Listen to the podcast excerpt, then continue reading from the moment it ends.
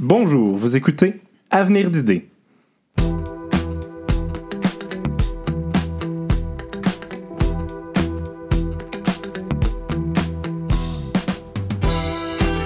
Aujourd'hui Avenir d'idées, le délai de prescription pour le recours civil en matière d'agression sexuelle, le droit de voler de la nourriture pour cause de nécessité, en sujet principal la grammaire féministe, la chronique différente et au doctorat, les conditions de confidentialité.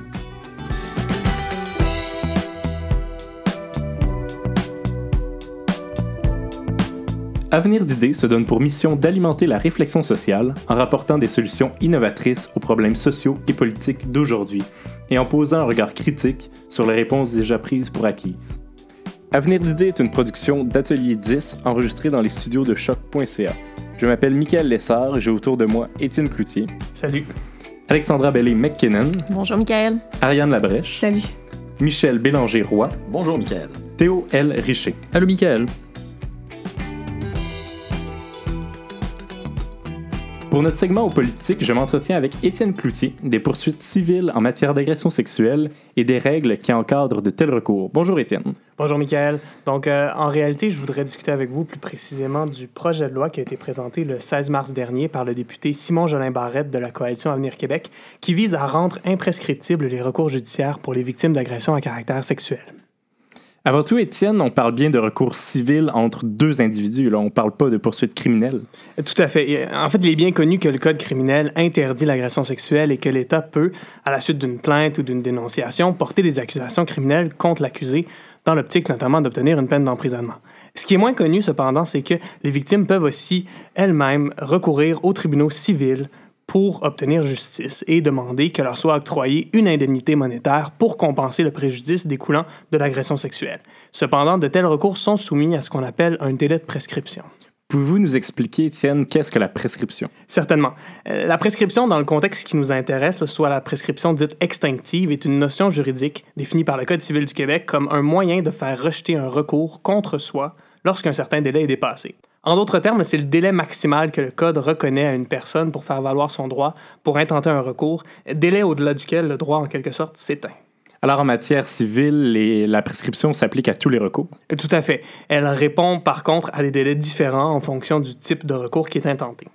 Est-ce qu'il y a aussi une prescription pour les poursuites criminelles? En matière criminelle, il n'y a généralement pas de délai de prescription, à l'exception des infractions qu'on dit poursuivies par procédure sommaire, c'est-à-dire une procédure exceptionnelle qui est réservée à des infractions jugées de moindre importance. Et quel est le problème visé plus particulièrement par ce projet de loi? Il faut savoir que dans les années 90 et 2000, plusieurs victimes de violences sexuelles ont commencé à déposer des recours civils contre leurs agresseurs, euh, notamment pour des gestes commis 10, 30 ou même 50 ans avant. Plusieurs agresseurs ont alors plaidé la prescription extinctive, soit l'écoulement du délai, et s'en sont sortis sans condamnation civile aucune ou encore ont forcé les tribunaux à faire des pieds et des mains pour en arriver à une condamnation civile. C'est ce qui a motivé le changement de loi en 2013, n'est-ce pas?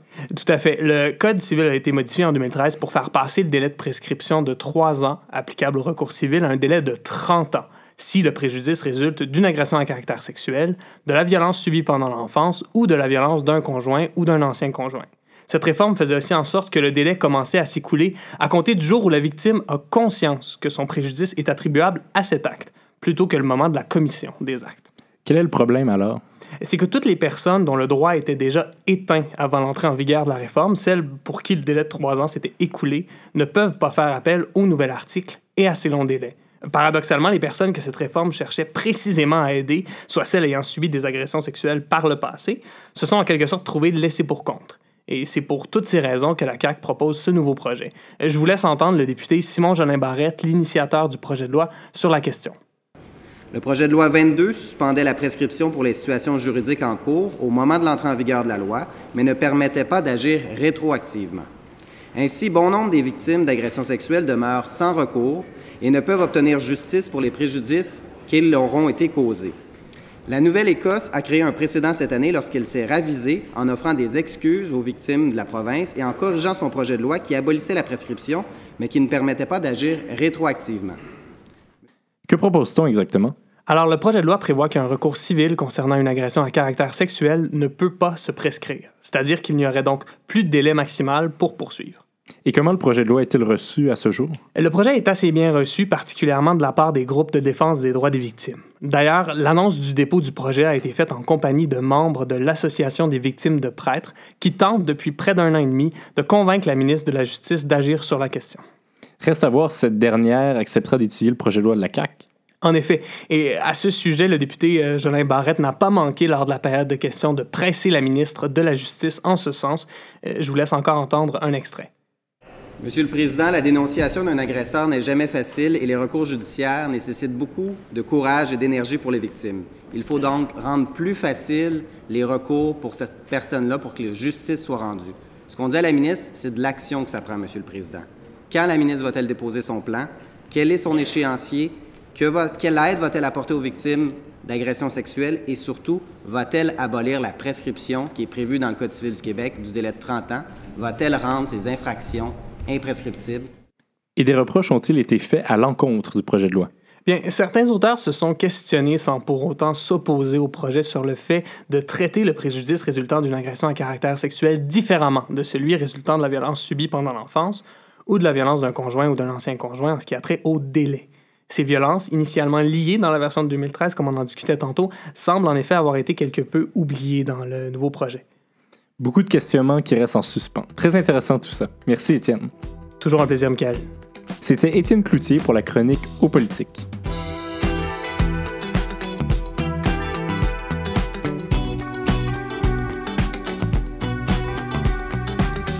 En Italie maintenant, le plus haut tribunal du pays a rendu un intéressant jugement qui pourrait permettre aux personnes en situation précaire de se nourrir par le vol. J'en parle avec Alexandra Bellé McKinnon pour notre segment au tribunal. Alexandra, pouvez-vous nous expliquer de quoi il s'agit? Bien, on parle aujourd'hui de l'histoire de Roman Ostriakov, un sans-abri d'origine ukrainienne, qui a été arrêté alors qu'il quittait un supermarché de la ville de Gênes sans avoir payé pour un paquet de saucisses et du fromage. Arrêté, accusé pour vol. Exact. Pour avoir volé des biens d'une valeur totale de 4,07 euros, ce qui se trouve sous la barre des 6 dollars canadiens. Le tribunal de Gênes avait reconnu Ostriakov coupable en lui imposant une peine de six mois de prison et une amende de 100 euros. Mais de façon surprenante, la Cour suprême de cassation d'Italie, qui est le plus haut tribunal qui peut trancher ce type d'affaires, a annulé le verdict et la peine. Selon la Cour, le geste du sans-abri n'était pas un acte criminel parce qu'il faisait face à un besoin immédiat et essentiel de se nourrir.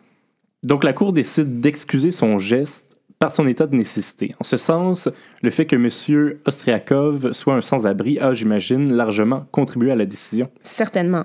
On sent que la Cour de cassation a vraiment voulu prendre acte de la réalité des métropoles italiennes, où depuis la crise financière de 2008, on est aux prises avec d'énormes problèmes de pauvreté et d'itinérance. Quel impact est-ce qu'une telle décision peut avoir en Italie? Il faut noter que les décisions de la Cour de cassation italienne ne lient pas nécessairement les tribunaux inférieurs. Le principe juridique énoncé par le tribunal dans le cas de M. Ostriakov va toutefois pouvoir inspirer d'autres juges à se servir plus librement de la défense de nécessité pour acquitter des accusés dans des situations similaires. Est-ce qu'il est réaliste de penser qu'une décision comme celle-là pourrait être rendue par un tribunal canadien dans les mêmes circonstances? Dans l'état actuel des choses, c'est très peu probable. Au Canada, la défense de nécessité par laquelle on excuse un geste autrement criminel est restreinte à des cas vraiment exceptionnels. On doit faire face à un danger immédiat et imminent et on ne doit avoir aucun choix raisonnable autre que celui de commettre l'acte criminel. Enfin, le geste criminel posé doit être proportionnel aux souffrances qu'il vise à, nous éviter. Dans un cas comme celui de M. Ostriakov, il pourrait être difficile de démontrer qu'il y avait aucun choix raisonnable autre que celui de voler de la nourriture pour survivre, étant donné que des alternatives comme euh, des banques alimentaires ou des œuvres de charité sont souvent mises à la disposition des sans-abri. Mais qu'est-ce qui arrive si un sans-abri n'est pas au courant des ressources mises euh, à sa disposition par son État? Peut-on dire qu'il y a vraiment un choix raisonnable? Pour le moment, le droit canadien considérait qu'il avait vraiment un choix raisonnable. Mais il se pourrait que les tribunaux décident d'élargir la défense de nécessité pour tenir compte justement de ces situations où les personnes en situation précaire ne se voient pas offrir une occasion raisonnable, entre guillemets, d'agir sans contrevenir à la loi, ce qui permettrait à des accusés d'invoquer l'état de nécessité plus facilement. Est-ce que la décision a été bien reçue en Italie? En majorité, oui. Les médias ont noté qu'il s'agissait d'une décision juste et bien adaptée à la réalité italienne actuelle. Par contre, d'autres commentateurs se sont interrogés sur la possibilité qu'une décision comme celle-là ouvre la porte à des situations absurdes ou encore à des abus. Par exemple, comment est-ce qu'on pourrait établir la quantité limite de nourriture qu'on a le droit de voler pour satisfaire à un état de faim immédiat et essentiel? Est-ce que le gouvernement italien a réagi à la question? Sans répondre directement à la décision de la Cour de cassation, l'adoption par le gouvernement d'une série de mesures visant à contrer le gaspillage alimentaire s'inscrit sans aucun doute dans le même courant. Merci beaucoup, Alexandra.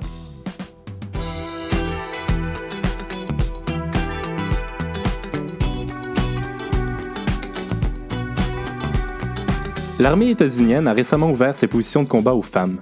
Parmi les nombreux débats et questions qu'ont soulevé cette décision, on a retrouvé une surprenante la féminisation des titres de travail. En effet, comment comprendre que les positions sont ouvertes à toutes lorsqu'elles portent des noms comme infantryman ou artilleryman? C'est un exemple parmi tant d'autres de la domination du masculin sur la langue et sur les titres de travail, une domination qui est également présente dans le français et qui mène, depuis des décennies, à l'exclusion des femmes du marché du travail et des sphères intellectuelles. Notre reportrice Ariane Labrèche est en studio pour nous parler de la solution à ce problème qui est le sujet principal de notre émission de ce mois-ci, la grammaire féministe. Bonjour Ariane. Bonjour Michael. D'où vient cette domination du masculin sur la langue? En fait, il faut remonter au 17e et 18e siècle pour trouver l'origine de cette domination-là. Il y a plusieurs mots dont on a perdu l'usage aujourd'hui malheureusement, comme autrice, qui est la forme féminine du mot auteur, qui était alors couramment employé dans la langue française. Les premiers mots à tomber en combat sont ceux dont la forme féminine est qualifiée de superflu, comme euh, peintresse ou philosophesse. On garde, donc la, on garde donc la forme masculine en disant poète, philosophe, des mots qui finissent effectivement avec un E, mais qui sonnent très masculins. Cette lutte des antiféministes, on le devine clairement, ne devait pas être que technique. Effectivement, on écoute à ce sujet-là Suzanne Zacour, une bachelière en droit à l'Université McGill et militante féministe.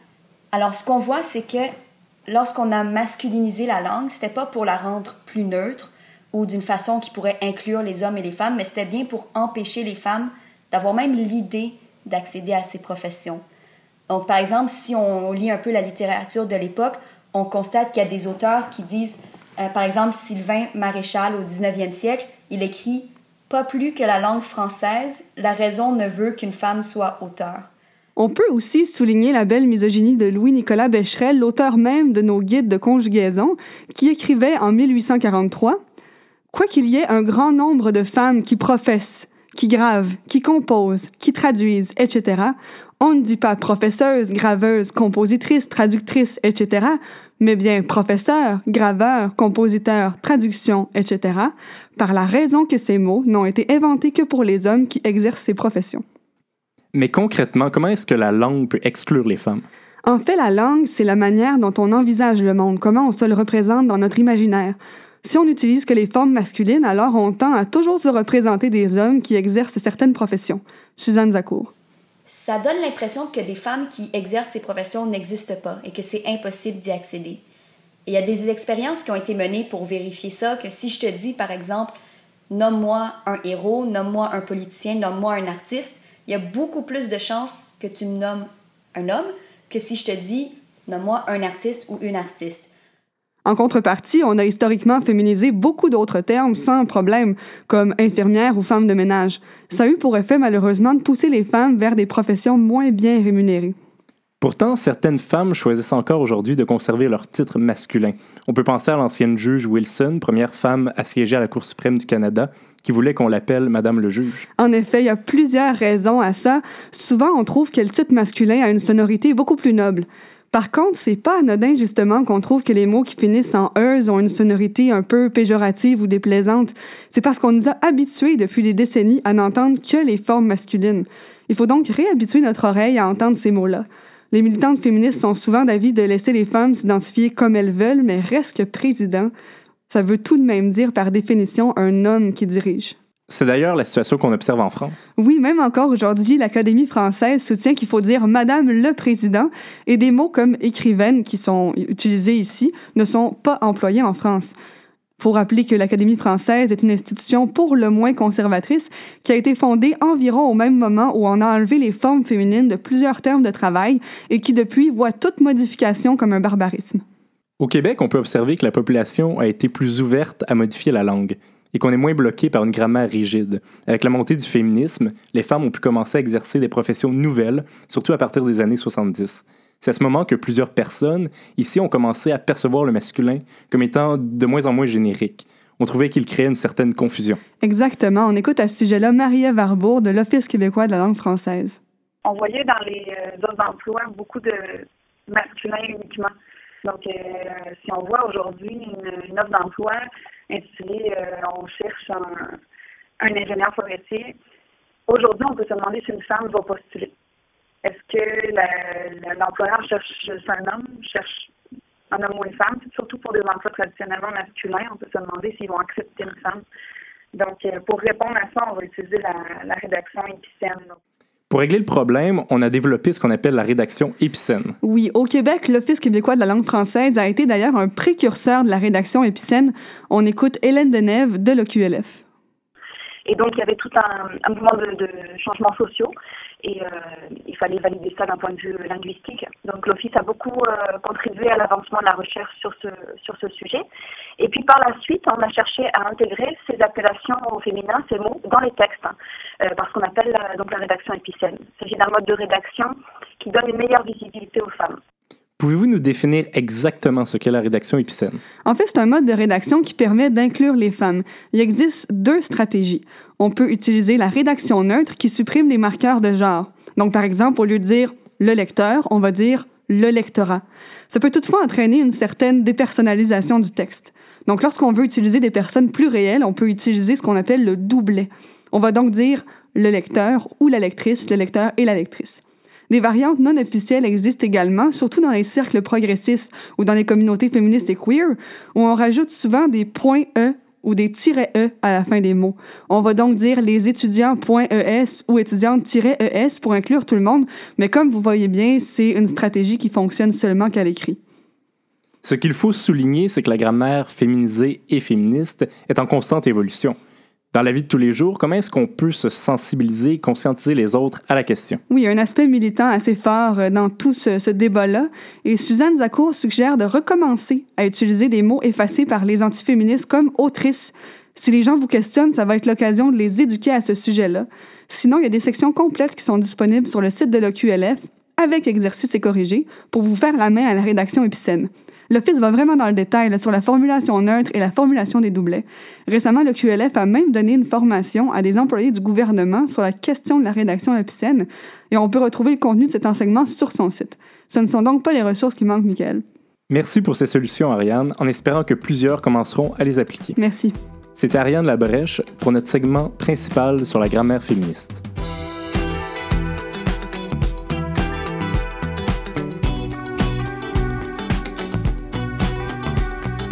Michel, c'est l'heure de la chronique différente. Je sens que vous allez nous surprendre aujourd'hui. Michael, j'écoute depuis tout à l'heure et je me sens inspiré. On veut changer les perceptions des gens envers le féminisme et moi, j'épouse cette cause-là comme Roméo a épousé Juliette. C'est-à-dire en secret pour ne pas m'aliéner l'ensemble de ma famille. C'est une blague, bien entendu. On salue ma famille qui euh, constitue encore une proportion substantielle de nos auditeurs. Donc, j'ai deux idées à vous proposer aujourd'hui, Michael. Tout d'abord, ce que je me suis dit, c'est que la culture est un outil formidable pour influencer les masses. Et disons-le franchement, Michael, on fait un peu de la propagande gauchiste à l'émission ici. Alors, pour aider le puissant lobby féministe, j'ai pensé que le meilleur moyen de manipuler l'opinion du citoyen lambda, ça serait de passer par la culture populaire.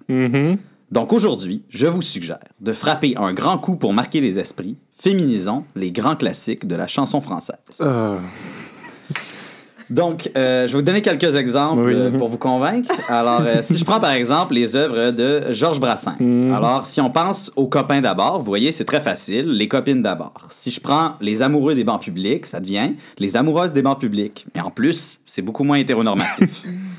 Beau dommage, la complainte du phoque en Alaska devient la complainte de la phoquesse en Alaska. Les animaux aussi ont droit à l'égalité, Michael. On ne fait pas de spécisme à avenir du certainement pas. Allons-y avec des œuvres de Claude Dubois. J'en ai sélectionné deux. Le blues du businessman, le blues de la businesswoman. Ça, vraiment, un modèle féminin dans un lieu de pouvoir, c'est du féminisme assumé. On aime ça.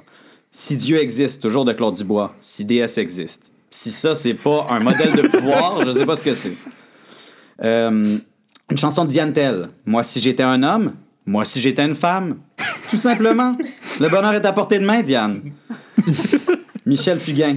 Attention, mesdames et messieurs. Attention, mesdames et mesdames. Tellement plus inclusif. Ce ne sont que quelques exemples. Oui, oui, ben, je, je suis pas certain d'avoir été convaincu, mais euh, bon, je, je crois que vous aviez une autre idée à nous proposer. Oui, Michael. Alors, ma deuxième proposition, c'est d'adopter une grammaire qui serait plus que féministe. Une grammaire qui serait plurielle. Vos idées sont bonnes, je- et je le pense sincèrement, mais des fois, vous les poussez à 50% Vous êtes encore pris dans vos conventions.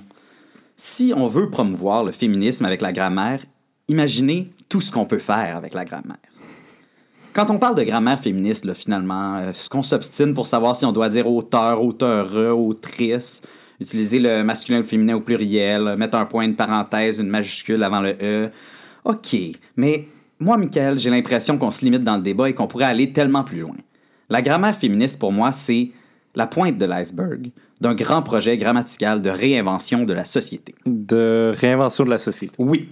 Pourquoi est-ce que personne ne parle du genre des objets et des concepts?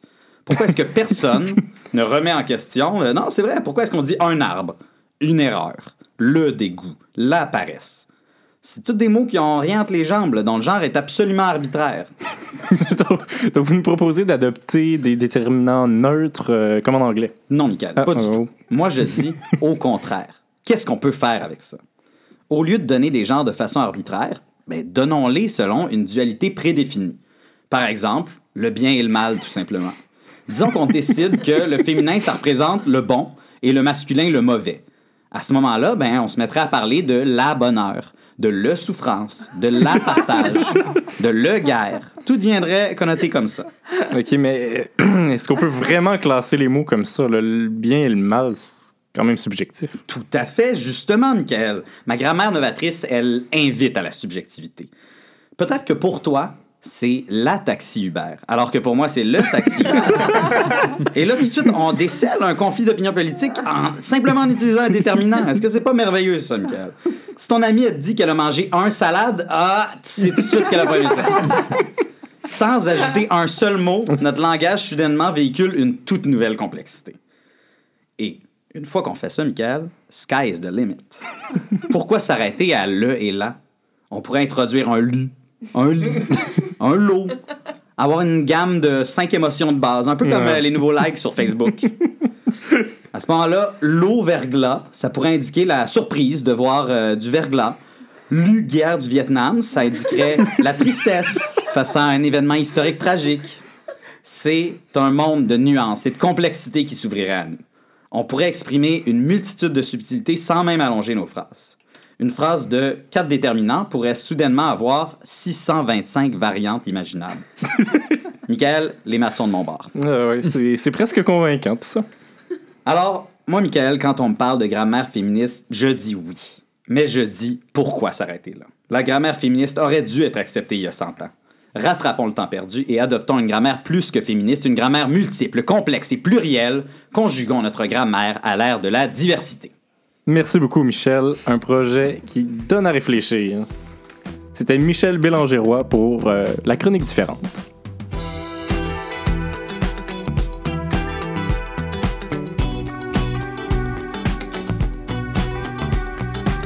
On termine avec la chronique au doctorat où Théo L. Richer a rencontré pour nous la doctorante Erandi Vergara Vargas, dont le travail se situe à l'intersection des arts et de la technologie. Oui, moi et Randy nous sommes rencontrés au studio XX, un centre d'artistes féministes engagés dans l'exploration technologique, où elle est euh, responsable de la programmation.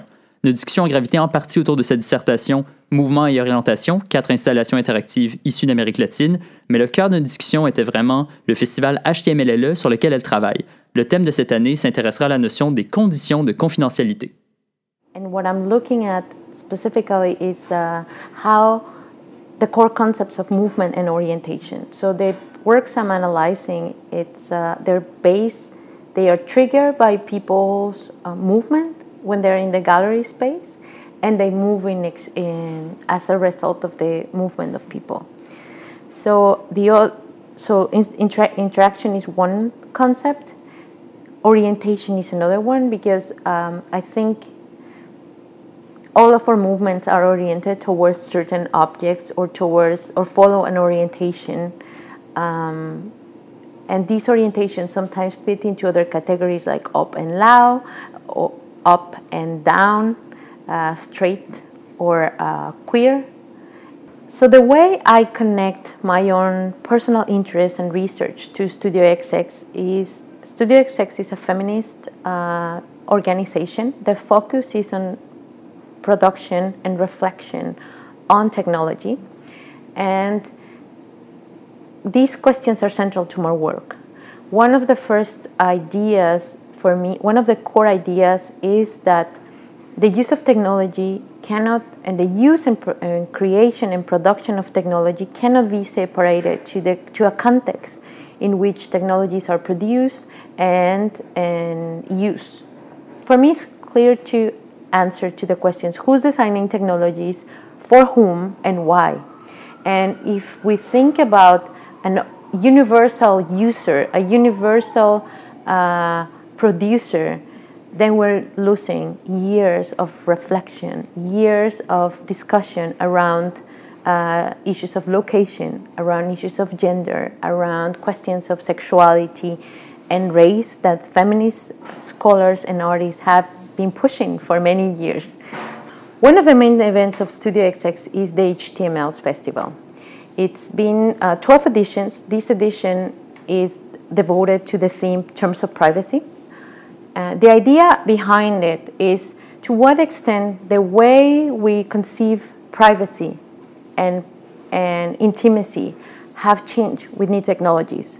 One thing that an artist told me is uh, people use Facebook as though it is a private space, but it's not. And what happens is we send we send a call, the term the theme terms of privacy, thinking about surveillance, thinking about questions of identity, thinking about uh, intimacy, and it's interesting because most of the projects we receive by women have a different perspective. In terms of, instead of the panopticon view or the more like um, current view of discussions around privacy in relationship to surveillance, most of these projects are micro narratives, are looking at the way in which certain women have been affected by using uh, inter- the internet, how their identities have been stolen. A key component of the HTMLs is the graduate conference. The, the conference brings together academics and artists, and the idea is to unpack some of the main concepts and ideas that the artists address in poetic ways in the exhibitions and workshops and performances. So, this is a moment of reflection. This is a moment where, where we invite people to sit together and say, how does how does how do we conceive intimacy now? How why do we share everything? What is that need? And how does sharing affect uh, our future careers, careers for example? So these are questions that tackle many issues around gender about representation about uh, surveillance and violation of uh, privacy and these artists will participate in the conference. They will start with a discussion, and they are going to be part of the exhi- exhibition too. So the idea is that the conference explores the discursive aspect of the exhibitions and the performances. Théo, quel est selon vous l'objectif de rallier la recherche académique et la pratique artistique pour discuter de telles questions? Mais je dirais que quand on arrive à des thèmes comme contre-surveillance, réappropriation des moyens technologiques, politique d'exposition en ligne, c'est facile de sublimer le tout dans des politiques un peu abstraites et surtout dans le fait de faire passer des lois qui peuvent être foncièrement réactionnaires mais qui apparaissent un peu légitimes ou en fait l'intérêt d'amener les deux ensemble c'est que à défaut de pouvoir expliquer toute la dimension technologique ou euh, technopolitique derrière ces questions-là, on peut amener des effets à un niveau plus expérientiel, un peu complexifier des situations à travers des, des pièces interactives qui permettent de repenser notre relation à différentes technologies, que ce soit notre que ce soit les médias sociaux, que ce soit nos les différents moyens à travers lesquels on communique, euh, d'où l'intérêt justement de, de, vulgariser le tout à travers l'expérience. Euh, donc je vous invite tous à participer, à venir euh, assister au festival HTMLLE qui aura lieu du 3 au 6 novembre euh, au Studio XX, mais aussi à différents centres d'artistes et universités euh, que, vous pouvez, que vous pouvez trouver sur leur site web. Merci Théo. C'était Théo L. Richer pour le segment au doctorat. C'est ainsi que se termine notre deuxième émission d'Avenir d'idées, une production d'Atelier 10 enregistrée dans les studios de choc.ca. Je vous remercie d'avoir été des nôtres. On se laisse en musique avec Elena Delan.